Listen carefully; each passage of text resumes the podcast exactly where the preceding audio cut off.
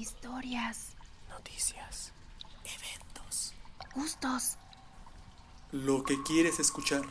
De la cultura otaku. De los videojuegos. De lo underground. Todo eso y mucho más. Bienvenidos sean. Esto, es La Cueva de las Voces.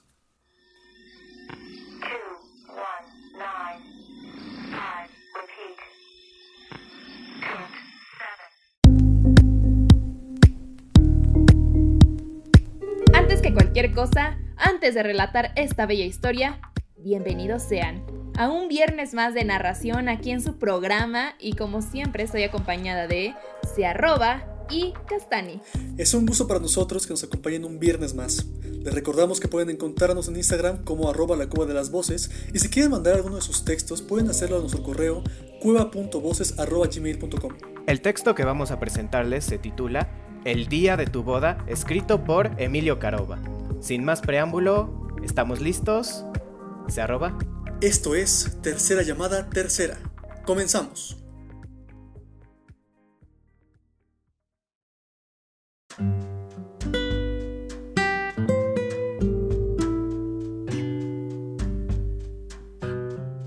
Imagina el día de tu boda. Puede ser tal como lo habías soñado y con la persona con quien más anhelas tener a tu lado por el resto de tu vida.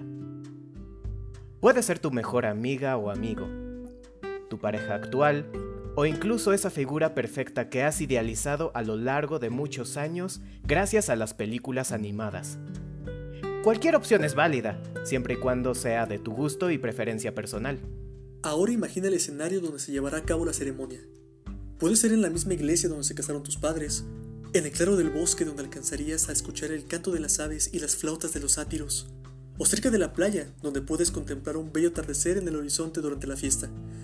Donde tú quieras. No es necesario que elijas alguno de estos clichés. Tampoco pueden faltar tus invitados. La familia siempre debe ir en primera consideración. Tus padres, Tus hermanos, Tus tíos, hasta los primos segundos que solo ves cada Navidad o Año Nuevo. Después de ellos, siguen tus amigos, los pocos que has conocido de toda la vida, algunos cuantos que sobrevivieron a las peripecias de la secundaria y preparatoria, otros tantos que mantuviste la amistad hasta después de la universidad, y los más recientes que conociste en el trabajo. Finalmente están los agregados culturales, como las parejas de tus amigos o el jefe de tu trabajo porque le tienes mucha estima. Suena imposible hacer una lista de invitados parecida a esta si luego piensas en el presupuesto total que implicaría tu día especial, pero recuerda que solo estás imaginando tu boda, tal como la habías soñado. El resto de los detalles, como la decoración, las flores, la música, la comida y la fecha, puedes arreglarlo muy fácil. Nada más proyecta los colores, el aroma, las luces, el sonido y el gusto que desearías disfrutar en el día de tu boda con tu pareja. Una vez hecho esto, ya quedó listo. Si lograste imaginar la boda de tus sueños, tomando en cuenta todo lo anterior, de seguro resultó ser mucho más bonita que la mía. Hace un tiempo soñé que mi boda tomaría lugar en el Summers de los Azulejos, con mi familia, todos mis conocidos, que no son exactamente mis amigos. Y la ceremonia fue en la sección de la juguetería. ¿Y con quién me iba a casar? Nunca lo supe. Mi novia llegó muy tarde, pues ya me había despertado.